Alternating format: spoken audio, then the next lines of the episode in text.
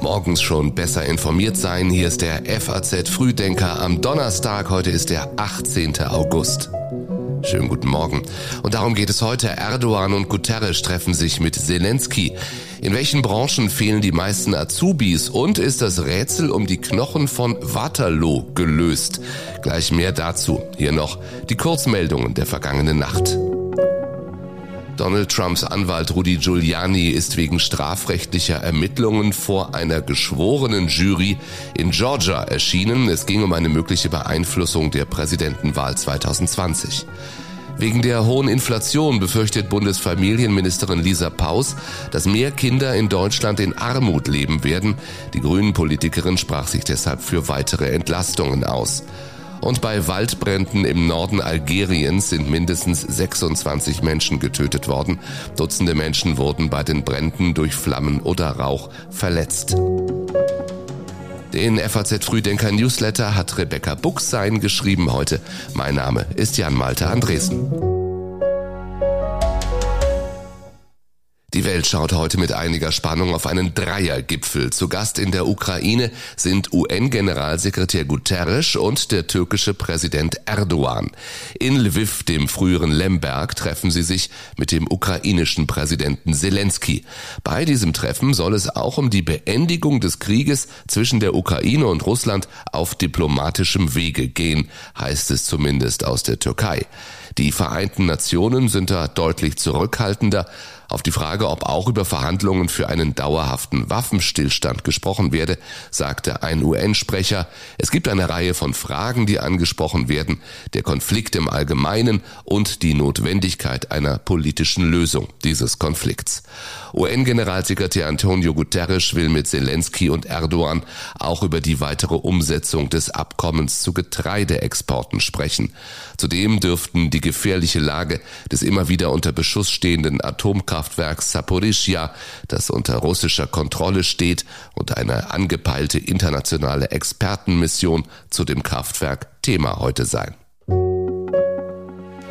Nach dem Holocaust-Vergleich von Palästinenserpräsident Mahmoud Abbas spricht Olaf Scholz heute per Telefon mit dem israelischen Ministerpräsidenten Lapid. Der hatte gestern getwittert, dass Abbas von 50 Holocausts gesprochen habe, während er auf deutschem Boden stand, ist nicht nur eine moralische Schande, sondern eine ungeheure Lüge. 50 Massaker. 50 Holocaust. Und bis zum heutigen Tag haben wir Tote, die vom IDF getötet werden, von der israelischen Armee. Das ist die umstrittene Bemerkung gefallen am Dienstag auf der Pressekonferenz im Bundeskanzleramt mit Olaf Scholz.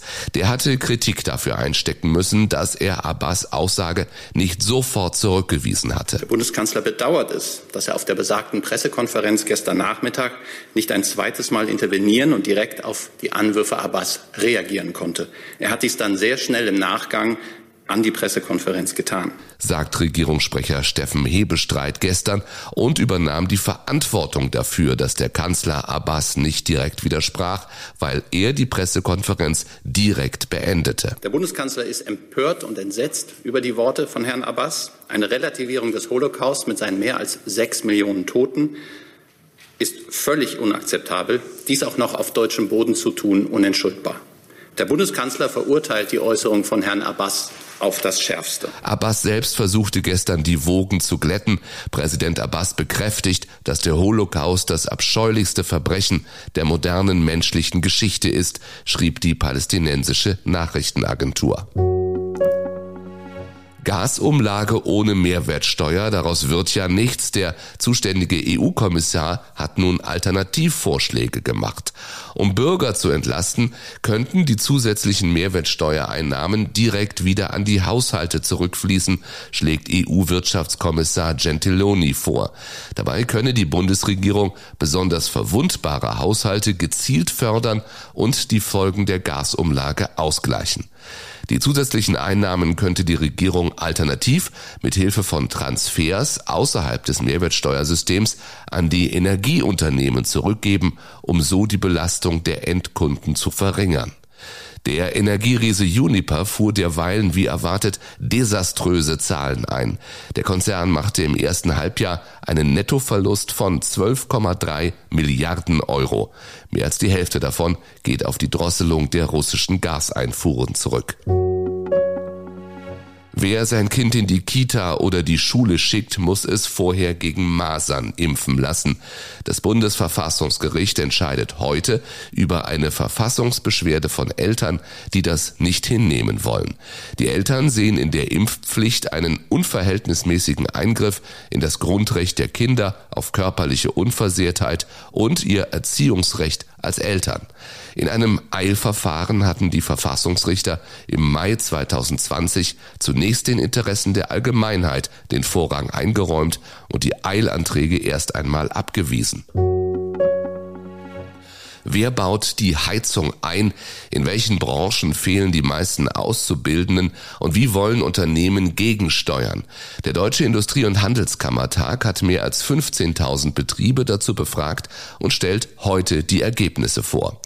Zum Start des neuen Ausbildungsjahrs Anfang August hatte der Präsident des Bundesinstituts für Berufsbildung ESSA die Lage auf den Punkt gebracht. Er sagte, vom Dachdecker bis zum Softwareentwickler fehlten Fachkräfte, der Rückgang der Ausbildungsvertragszahlen müsse gestoppt werden, sonst haben wir in naher Zukunft niemanden mehr, der Windkraftanlagen baut oder moderne Heizungs- und Solaranlagen installiert. Diejenigen, die in Ausbildung sind, sind oft unzufrieden mit ihrem Gehalt. Fast 60 Prozent der Auszubildenden klagen laut dem jüngsten Ausbildungsreport des Deutschen Gewerkschaftsbunds, sie könnten nach eigener Einschätzung weniger gut oder gar nicht davon leben. Jeder Dritte wird deshalb noch finanziell von den Eltern unterstützt, jeder Zehnte hat demnach einen Nebenjob. Wo liegen die Gebeine der mehr als 20.000 Gefallenen von Waterloo? Auf diese Frage gab es bisher keine Antwort. Forscher wollen sie nun kennen. Ein Historiker aus Belgien, einer aus Deutschland und ein britischer Schlachtfeldarchäologe veröffentlichen heute ihren Forschungsbericht. Der FAZ liegt er bereits vor. Darin steht, dass wohl etwa 20 Jahre nach der Schlacht damit begonnen wurde, die Totenruhe der meisten Gefallenen zu stören.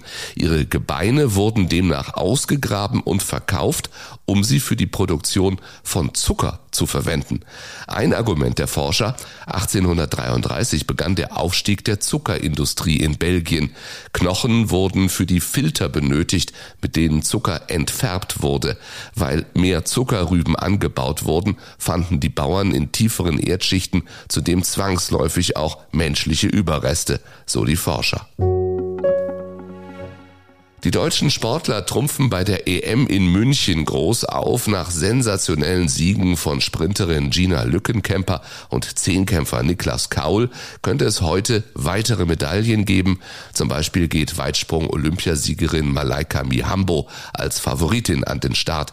Konstanze Klosterhalfen startet über 5000 Meter und im Siebenkampf hoffen Caroline Schäfer und Sophie Weißenberg auf gute Platzierungen. Ergebnisse lesen Sie natürlich immer aktuell auf faz.net. Und hier sind gleich noch ein paar weitere Online-Tipps. Die Finanzen zeigen Ihnen Aktien, die derzeit echte Schnäppchen sind. In der Karriere, warum sich Introvertierte unter ihrem Wert verkaufen. Und im Recht, warum Stefan Huster das Grundgesetz nicht mehr mit Hans-Georg Maaßen kommentieren will. Ich wünsche Ihnen einen schönen Donnerstag. Morgen früh sind wir wieder da. Bis dahin.